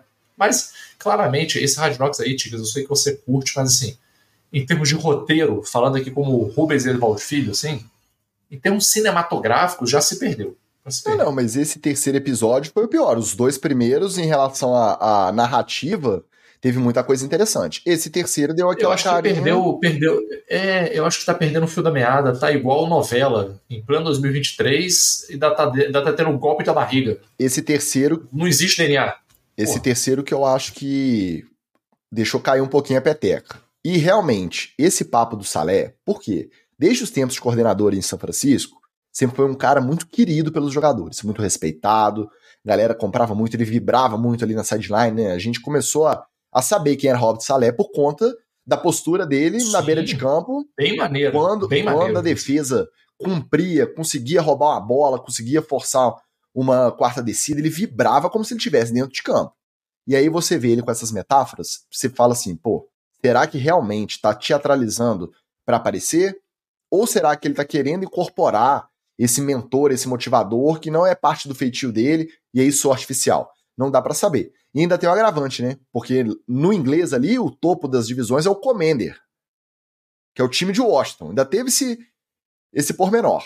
Eu só não vou criticar 100% porque a foto do jogador que representou o, o topo da, da cadeia ali foi a foto do Ray Lewis. Então eu vou passar esse paninho para ele também. Mas, realmente, eu acho que nenhum jogador sai dali motivado. Nossa, eu não posso ser só o survivor nem o contender. Eu tenho que ser o, o competidor ou o comandante. Eu acho que não, não, não fixa na cabeça da galera. Quem estava sumido até agora no, no programa e ganhou muito destaque esse episódio foi quem? O Randall Cobb. Tudo bem que teve aquela encenação constrangedora ali, bem novelinha. Ele senta de um lado, a esposa do outro, põe os dois filhinhos no meio e conta para os filhinhos que eles vão ganhar um irmão, porque a esposa dele tá grávida. Totalmente forçadinha a situação ali, mas faz parte do Hard Knocks, tem, sempre tem a cena novelinha, até engraçado o, um dos menininhos, né, falando que não tem um bebê na barriga dele, como que tem um na, na da mãe. Então, pelo menos essa parte foi parte fofurinha do episódio. Mas é lógico, encenado fica artificial. Agora, o destaque maior dele foi ele saindo de um treino junto dos outros recebedores. E ele começa a conversar com os recebedores do Jets, orientando, cobrando, criticando, porque o treino não tinha sido bom, né? E ele deixando claro, ó, o Rodgers é assim, e se ele não tiver confiança, vocês não vão receber bola. Se vocês continuarem errando rota, continuarem errando, é, dropando bola, por enquanto, beleza, tá na fase do treino, vocês estão se conhecendo, mas se isso permanecer, vocês não vão ser aproveitados pelo time. E aí passa a fazer mais sentido a gente ver que o Cobb é esse cara que não é só um parça que o Rodgers gosta de mandar uma bolinha ou outra para ele receber, não. Ele exerceu ali claramente essa função de mentor, quase um, um outro técnico ali em campo, para trazer o corpo de recebedores junto. E aí você concorda que agora Lembra que quando o Rodgers foi contratado, ele fez uma listinha de reforços. E a gente falou assim, pô, tá levando passa, né? Randall Cobb não produz jarda e touchdown há muito tempo para ele ser uma demanda do Rodgers. Mas eu acho que agora fez mais sentido, né, Magal? Não, fez e assim, para mim isso aí é meio óbvio, pô. Isso é óbvio. É só você se colocar na situação do quarterback. Você, você se coloca em risco em todas as jogadas de apanhar de entre quatro e cinco caras gigantescos que vêm para bater em você. E você corre esse risco basicamente para quê? Para o wide receiver poder correr a rota dele e você poder lançar a bola para ele. Aí você faz tudo isso e o vagabundo me solta a bola porque tá com mão de alface. Então, sim. Ou eu, corre a rota errada porque ele estudou em casa o suficiente e na hora é, de chamar Ah, esqueci, achei que era aquela. Então, eu acho que o, eu gostei do Randall Cobb mandar esse papo, porque senão depois é, os wide fica com essas conversinhas de não, eu não recebo bola, por isso que eu não mostro resultado, não sei o quê. E aí você tem que inverter a causalidade. Né? Não, mas você não recebe bola por quê? À toa, porque o cara não foi com a sua cara, porque ele torce para um time e você torce para o outro? Não. Porque você andou peidando na farofa no treino e o cara não confia em você, vai ter que ganhar confiança de novo. 100% aprovado assim embaixo. E ao contrário do Salé, não sou forçado, né? Ele conversou de igual para igual, ele falou na tranquilidade, ele, ele conversou assim, totalmente na moral. Se der para definir o papo do Wendell Cobb com os outros recebedores, assim, pô, vou bater um papo com vocês na moral. Olha só. Foi toque de brother. de brother. Foi toque de brother isso aí. Ah, e, e eu, eu, gosto muito do Wendell Cobb desde de Green Bay e é um cara que tem uma experiência muito grande e, e, foi ele que sacou lá quando o maluco cantou o hino, ele que deu a cutucada no Rod. Caralho, o cara canta. É, tinha aparecido no primeiro episódio não apareceu no segundo. É, e, é, e, realmente é isso. Ou, se você tem um quarterback que pode colocar a bola onde ele quiser, né, e ele vai distribuir a bola para quem ele quiser, o Rodgers é, é, tem esse talento, ele vai escolher a, as melhores opções. Quem melhor corre rota e quem melhor é, segura a bola. Basicamente é isso. E aí, pelo menos tivemos a redenção do show de calouros, os calouros se redimiram, por quê? Porque em vez de ficar inventando moda, fazer uma apresentação muito. Eles fizeram o famoso show de calouros. Cada um cantou uma música, interpretou um artista, pronto, tá resolvido. Não precisa inventar moda. Então, pelo menos. Apostaram na segurança. Né? É, apagaram aquela imagem esquisita que ficou quando eles tentaram fazer uma coisa muito complexa ali, uma apresentação fantástica, provavelmente motivados para aparecer no Knocks, né? E o tiro saiu pela culatra. Tivemos um tempinho de destaque pro Bruce Hall, voltando de lesão, entrando em campo e sendo elogiado ali, porque é, parece que tá voltando bem, se recuperando aí pra temporada. Dalvin Cook, a contratação do Dalvin Cook, eu achei que ia ter até mais destaque. E passaram meio batido, né? Mostraram ele assinando, ele chegando, o, o vestiário, né? O armário do vestiário com o nome dele, o número que ele escolheu, e foi só. Não teve. E ele. Ah, na verdade, ele chegando em campo com a torcida cantando o nome dele. Mas não passou disso, não mostraram que a gente esperava ver. Aquela visita dele lá no comecinho do training camp, que foi provavelmente o que motivou ele a assinar com os Jets, a recepção que ele teve lá, e isso não veio. De repente estão guardando isso aí para os últimos episódios. É, pode ser. Vamos ver. Mas não teve nada de muito maior destaque nesse episódio. Aí teve no final, né, o, o confronto da, da pré-temporada. Agora não tô lembrando nem o, o, time que jogou contra. Com o Zach Wilson, mais uma vez, sendo o meninão que todo mundo vai consolar. Mais uma vez, jogadores dos outros times chegam nele. Cara, situação difícil. E pelo menos ele tá na humildade. Continua na humildade, ouve calado, concorda. E, mas não deve estar tá sendo fácil para ele. Cada lugar que ele vai, todo mundo dando tapinha nas costas. Pô, é difícil, né? A vida de quarterback. Acho que, mas acho que deve ter alguma mulher mais velha aí que tá orientando é, ele. Pelo menos tá ele tá mostrando algum amadurecimento, porque ele parece que tá lidando bem e tá melhorando. Né? A gente consegue ver, ele dá aquela corridinha ali também que o, que o Rodgers dá uma zoada nele, ele tá melhorando. Tá mais tranquilo, tá mais seguro. Mas às vezes, é quando você se relaciona com pessoas mais velhas, o cara dá uma amadurecida assim mesmo, entendeu? Porque são outras conversas, outros círculos sociais que ele frequenta, entendeu? É verdade. Mais algum destaque do episódio que vocês se lembrem, que vocês acham que vale a pena a gente destacar nesse resenha, etc? Não. Foi o famoso episódio de meio de temporada. Foi é, aquele pra encher. O clássico do, do Ragnox. Eu quero ver mais, de novo, como eu falei na primeira vez, eu quero ver mais é, é, Sauce Gardner e é, mais, mais do, do, duelo, né? Com. Me fugiu o nome do, do wide, que é. Garrett o, Wilson. Isso, Garrett Wilson, exatamente. É, dois Wilson, eu fico bugado. É, mas é, é eu, e eu também, é, no primeiro episódio, é, já que a gente lembrou aqui do, do pessoal consolando ele, o Wilson, é, o Adam Thielen, tira um tempo para poder falar com ele, né? É, e dessa conversa, o que eu escutei foi você vai ralar pra caramba. NFL é isso aí. É. e acabou. E aquela coisa assim, depois de dois anos titular e assumindo a reserva, o Zach Wilson já tá com o suposto. Mas a galera, eu acho que não faz por mal. Mas vai chegar um ponto que o Zach Wilson vai cansar de ficar ganhando tapinha nas costas de consolo também. Né? Vai, não, mas vai ficar no banco a maioria é, dos jogos. Ele não vai lá no meio cumprimentar, né? Ah, lembrei. O jogo da pré-temporada que aparece, o treino conjunto, é contra os Bucks. E é um daqueles treinos que o pau quebra, dá briga o treino inteiro.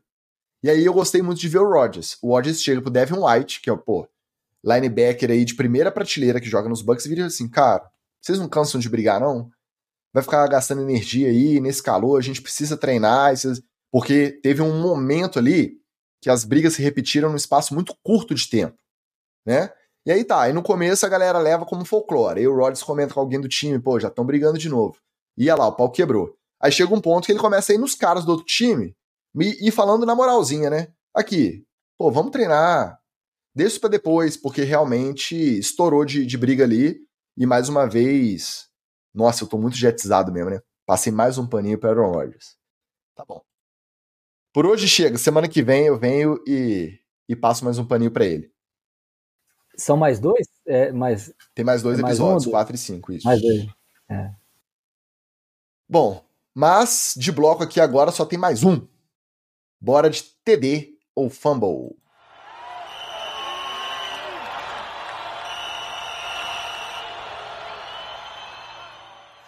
Depois do Darius virar Shaquille Leonard e do Rob, primeiro virar Robbie e depois virar Chosen Anderson, inclusive foi cortado hoje dos Dolphins, tá?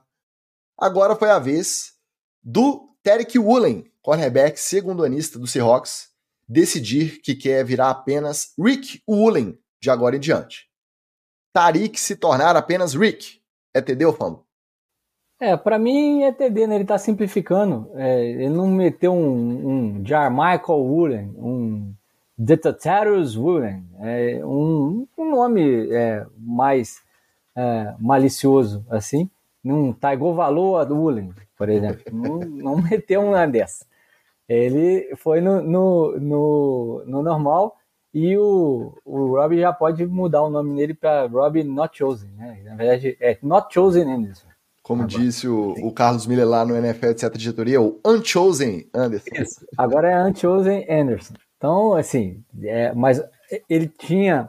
A camiseta dele estava escrito Chosen, não estava escrito é, Anderson, não. Porque geralmente o cara bota o, o sobrenome, sobrenome, né? É, não, ele, ele meteu o Chosen lá e não foi Chosen. Então, é, vai procurar é, outro, outro lugar para poder ser escolhido. É, mas agora, facilitando o trabalho da, da, pronúncia, eu acho sempre que é bom. É, o problema é quando o cara é, bota um H no meio ali, e que você não sabe pronunciar mais e tal. Eu, eu vou dar fumble pelo seguinte: é, sempre que você vê fazendo essas farofas, são os caras que não estão rendendo 100%. E aí minha lógica é muito simples, amigo. Se você não está rendendo 100%, direciona a sua energia para render 100%. Não fica essa energia. Não, eu estou pensando aqui qual nome. O tempo que você está pensando em nome, pensa em rota, pensa em jogada, pensa em outras coisas que você ganha mais. Então, só por isso aí, é fumble. Olha, o, eu acho que o único, a única troca boa de nome que eu, eu vi né, na vida, assim, e que trouxe muito sucesso foi o Jorge Benjor colocar um Jor depois do, do, nome dele. Que aí ele realmente depois explodiu demais depois do Jor. Jorge Ben, era só Jorge Ben, já tinha um sucesso bacana, era difícil superar esse sucesso. Quando ele meteu o Joff, aí é W Brasil pra cima. Eu vou de fumble. Por um simples motivo. Rick tem um monte. Tariq é muito mais legal, diferentão. Tariq é sonoro pra caramba. Tariq Woolen. Rick Woolen. Rick, um monte. Banal. Então vou dar fumble. Devia ficar com Tariq. Você não é narrador, né? Você não é narrador? Não, é, é verdade. É verdade. Não tinha pensado nisso. Mas Tariq também não tá difícil de pronunciar, não. Vai. Vamos lá. O Derek Carr admitiu em entrevista após um treino do Saints que ele ainda assiste os jogos, inclusive torce para o time dos Raiders. Claro que durante sua fala, ele tentou justificar ali, jogou a culpa pelo hábito nas crianças, nos filhos pequenos que gostam de assistir e tal, e que os meninos ainda não se acostumaram com a ideia de que ele não é mais o quarterback dos Raiders e sim do Saints. Só que aí na sequência ele mesmo se explicou, dizendo que não guardou mágoas do time de Las Vegas e que ele ainda tem muitos amigos lá, que então seria natural que ele continuasse torcendo pelo ex-time, não conseguir esquecer o ex e seguir com a própria vida é TD ou fumble? Olha, eu vou dar TD para ele pelo seguinte, gente. Você tem que parar com esse negócio de que você tem que esquecer o ex, velho. Você pode ter um relacionamento saudável, velho. Pessoal, tivemos nosso negócio lá, acabou, não, não foi para frente, mas é uma vida que segue, não tem por que ter esse ranço, esse, essa crica. É, nada disso. Eu acho isso aí tranquilo, tranquilo. E eu prefiro que ele seja honesto do que ficar com esses negócios de não, agora que eu mudei de time, eu quero que o Raiders morra e que agora. Não, gente. Não, joguei um tempão lá, gosto da galera, gosto do time, gosto da cidade, tá tudo certo. Mas agora eu tô jogando aqui, eu torço pro time daqui, e é isso aí, ué, beleza. Isso isso aí, sabe o que parece para mim? Aquelas discussões de, de anos 90 e anos 2000, que era assim de ah, para quem será que o Galvão Bueno torce? Para qual time será que o outro comentarista torce? Era um mistério, era uma coisa assim. Ó, oh, teorias da conspiração. Hoje todo mundo já fala, já sabe, tá tudo aberto, ninguém tá nem aí. É, eu vou dar atender também, mas, só por, por uma, um motivo. Eu acho que o Derek Carr tem, deve muito ao, ao, Raiders, porque foi eles que draftaram ele. Então, é um cara que, que, é, que era um QB mediano e que não pararia numa cidade como Las Vegas, um estádio da, bacana daquele, numa franquia que, que, queria que queria virar uma franquia gigante, se não fosse uma doideira de um GM aí, ou um esquecimento. A primeira vez na NFL dele foi com o Raiders, né? Exato. Não vai esquecer isso, botar pra debaixo da gaveta. É, exato. Primeira vez, pô. E, pô, quero levar ele para Las Vegas, né? O, o pessoal fez a, a, o serviço completo com o menino Derek Carr. Então ele nunca vai esquecer o Raiders mesmo. Ele admitir isso é até bonito. Então, para mim é CD, TD. Para mim é fumble. Se esse fosse bom, não seria esse, seria atual. Então, fumble, a vida seguiu, tem que seguir a vida sem ficar remoendo Mas é, lembrança de é, ex. É esse que deu o pé na bunda dele, o, o, o Tix. Então, é ex, ex é ex, tá? Fumble. Continuando aí na editoria Relacionamento e Ex, a modelo e influência de Instagram, conhecida como Destiny, com dois Is, tá? Destiny, promoveu essa semana, através dos seus stories, um desafio para que algum jogador adversário acerte e machuque o seu ex, Eli Apple, quando o enfrentar no decorrer da temporada.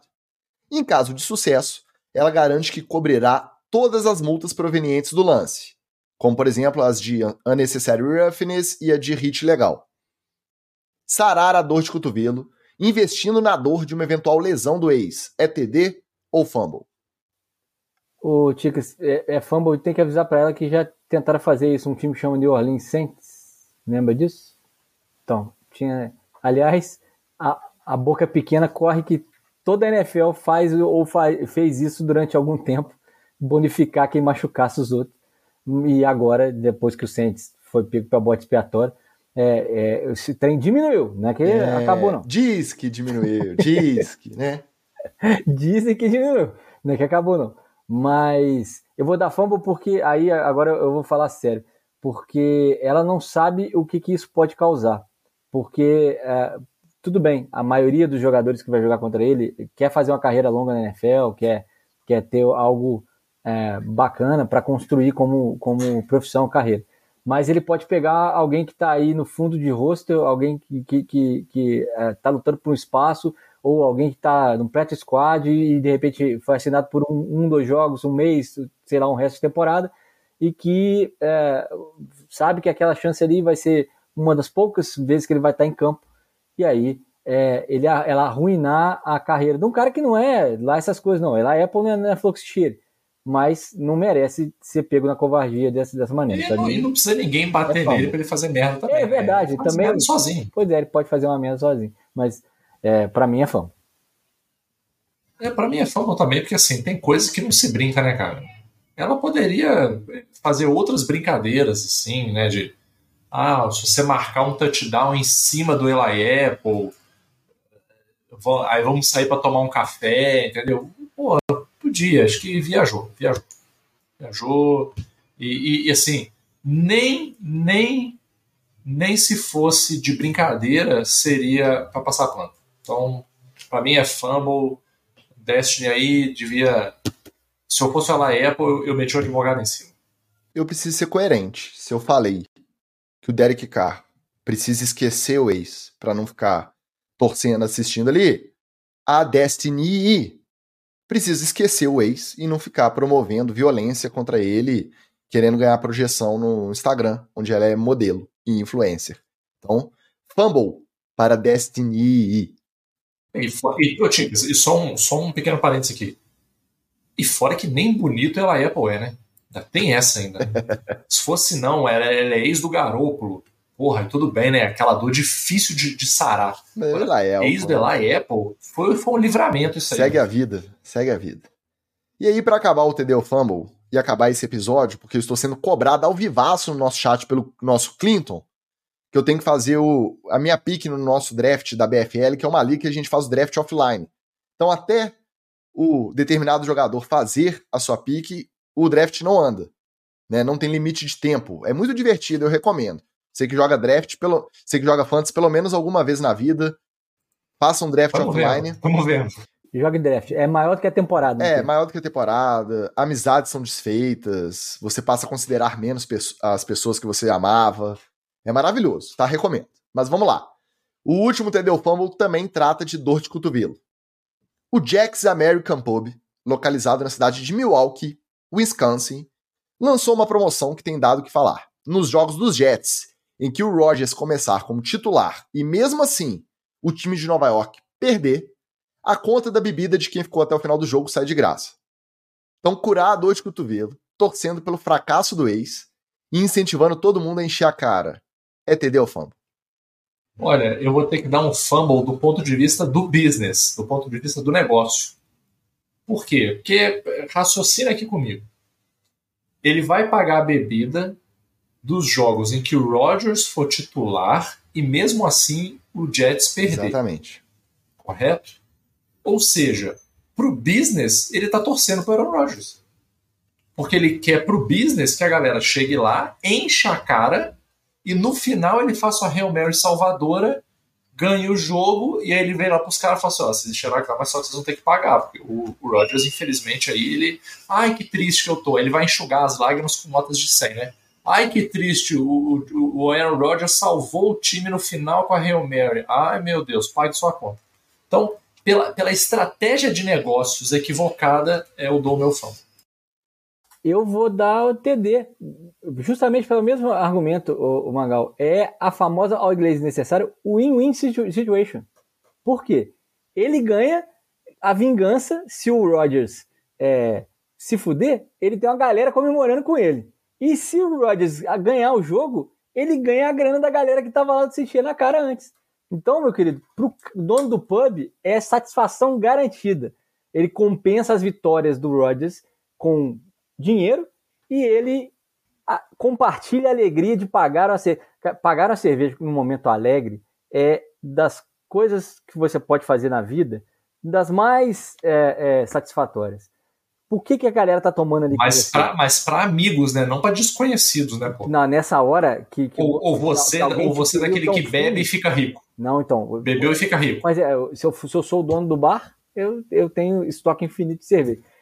Mas daí é igual a lógica do Chaves com o sanduíche de presunto. aí eu vou ser dono do restaurante que só eu vou comer sanduíche de presunto. É, aí você não você vai quebrar, pô. É, não, mas então, é, teria. As pessoas bebem menos do que eu geralmente, então eu não estaria bebendo. Então, é, é, é ali um trocado na cerveja. Mas você compartilhar alguém que te machucou tão fundo quanto o Rogers e compartilhar a vingança em cima dele com a galera é algo que é fantástico. Só deixar o disclaimer aqui, o, o Rogers não me machucou fundo em momento nenhum, em situação o dono nenhuma, do bar. contexto nenhum. O dono do bar. Aí é um problema dele com o Rogers lá. Eu vou dar TD. Tô com o Wallace nessa. A estratégia é boa, você sai ganhador. Eu ainda acho que você devia largar o seu ex para lá e seguir a vida. Mas como virou folclore, pelo menos nesse bar, vai, vai ser um folclore, você vai dar uma risada, você vai pelo menos rir da própria desgraça de alguma forma. E ou vai colocar um dinheirinho no bolso, ou vai rir da desgraça do, do seu ex. Então, nesse caso, especificamente, eu vou dar TD. Gostaria de assistir um joguinho lá, tomando uma de graça, vendo o, o Rods perder, comemorando com, com a galera do, do cotovelo do Ido, ia ser maneiro. Psicologicamente falando, dá na mesma, tá? Você não tá esquecendo o seu ex do mesmo jeito. Pode ser mandando bater nele, pode ser. Como é que foi a história? Eu tô tão tão velho que eu já tô esquecendo. Ou torcendo, o Derek Carr tá torcendo. Pode ser o Derek Carr. Pois é, o Derek Carr torcendo, a outra mandando bater no ex, e esse aí fazendo promoção. Os três estão com o mesmo trauma, só os sintomas que são diferentes. Entendi. Mas esse tem cerveja envolvida, então não tá fazendo mal a ninguém. Eu vou dar TD, única e exclusivamente por conta disso. Beleza? Meus amigos, só falta um agora, hein? Só mais um episódio pra gente poder voltar com o nosso roletão, pra gente poder fazer aquela bagunça de temporada. E lembrando, Ticas, lembrando o seguinte, olha que coisa mágica, olha que coisa cabalística. No próximo episódio é o último antes de começar a temporada, Exato. certo? É o episódio número 149. Ou seja, o primeiro episódio da temporada desse ano será o episódio 150 do NFL, etc. Para aqueles que acharam que não ia render, que não ia dar nada, que já já os caras desanima. 150 fucking episódios. Quem Resiliência. Lembrando. Não, lembrando que a gente não faz episódio na off-season inteira. Então não é nem 150 semanas consecutivas, não. É com espaçamento ainda. Então, assim, cara, maravilhoso. Olha, 150 episódios. Porra, eu não, olha, eu vou ter que me controlar, porque eu acho que eu vou até fazer o episódio bebê. E numa dessa, mais do que nunca, a gente faz o convite, tanto para nos incentivar a continuar vindo por mais 150, 300 episódios, quanto para você poder participar do nosso grupo e comentar a temporada. É para isso. Não é para isso que o grupo serve, na verdade, mas é um dos principais motivos da existência do grupo. É a gente poder, naquele horário aquele primeiro horário das duas da tarde, que tem nove jogos ao mesmo tempo, e aí tem nove pessoas, cada uma comentando o jogo, e aí os comentários não fazem sentido nenhum. Porque alguém grita touchdown, você não sabe que jogo que foi, se você não tiver no, no Red Zone, se você tiver, você pode ter delay. É maravilhoso. Essa... Vagabundo pedindo link. Gente, essa bagunça durante a temporada ela é imperdível. E você ainda incentiva a gente continuar vindo aqui, mesmo com um eventual desabafo das nossas esposas sobre os outros integrantes desse podcast, a gente vai continuar vindo aqui, apoia.se barra NFL, etc. Deem essa moral pra gente, acompanhe a temporada junto com a gente no NFL, etc. diretoria. Você não vai se arrepender. E antes da gente despedir em definitivo, vocês têm um convite a fazer que eu fiquei sabendo que integrantes da NFL, etc., deram uma entrevista aí esses dias. Como é que é esse papo? Hum, pois é, tipo, é, são as, as benesses do sucesso, né? O nosso sucesso sem fronteiras. né? Tivemos o, convite do, do, Juliano, jornalista aqui de Juiz de Fora. Ele gravou uma, uma entrevista comigo e com o Alas, né? Que era os que estava disponível no horário comercial, né? É, e a gente conversou com ele sobre, sobre futebol americano, futebol americano no Brasil, sobre como surgiu a etc. Foi um papo muito maneiro. Saúde. Um papo muito maneiro. Saúde, Saúde aí, Carol. Aí, Carol. Saúde, Deus te crie. É, foi um episódio, foi bem maneiro o nosso bate-papo com ele. Ele falou que vai lançar o vídeo em, em, duas, em duas vezes, né? Vai lançar uma primeira parte que já lançou, depois a gente é, compartilha lá e vai lançar o resto na segunda-feira. Então fica essa dica aí. E agradecer o Juliano também aí, né, pelo convite, o cara gente finíssimo. Um abração pro Juliano Tagliati, que é, é, torcedor do Seahawks, professor de educação física também. É, o cara é, é multitask. Não, e a gente é, agradece. Atleta, corredor e caramba. Não só o feedback do, do Juliano, sempre aqui presente também no, no nosso Instagram, apoiando o NFL, etc., como convite para participar de um, um programa de entrevista, um podcast de entrevista que já entrevistou Marcelo Barreto, do Redação Sport TV, Rebeca Andrade, medalhista olímpica, então... Só alto nível. Alto nível. Mas, mas, estaremos... O nosso nível é esse, tio. Estaremos não, porque é eu não pude participar, infelizmente, mas vocês estarão muito mas bem foi citado. acompanhados. Mas foi citado, largamente. Então sigam lá no YouTube. E também, também é citado quando eu faço desabafo com a minha esposa aqui, eu também cito. Tá? Agora eu vou deixar isso no ar aí porque eu não vou ficar pra trás. Muito bem, então sigam lá no, no YouTube deem um like, cliquem no sininho, o canal Juliano Taliati, T-A-G-L-I-A-T-I. Tá certo? Oh, tá certo? Muito bem, vou, vou, te mandar pro soletrando daquele rapaz ah, narigudo lá da Globo. Posso ir pro é. soletrando.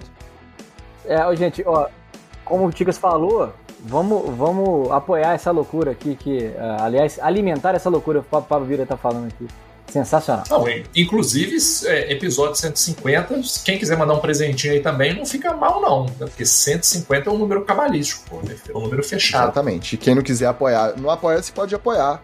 Direto no Pix, NFL, etc, podcast, arroba gmail.com. A gente toma uma para comemorar os 150 episódios. Independente do Rodgers ganhar ou perder, a gente toma uma se você fizer o Pix. É, a gente toma tranquilamente. E um último disclaimer aqui, porque com certeza essa notícia vai rolar. Ah, NFL visitou estádios do Brasil essa semana, agora vai. Não vai, não tem nada certo, não vai sair porra nenhuma do papel, tá? Você escutou primeiro aqui no NFL etc. Com esse otimismo do Magal, a gente segue rumo à temporada. Falta só mais um. Semana que vem a gente volta. Um abraço e valeu! Valeu!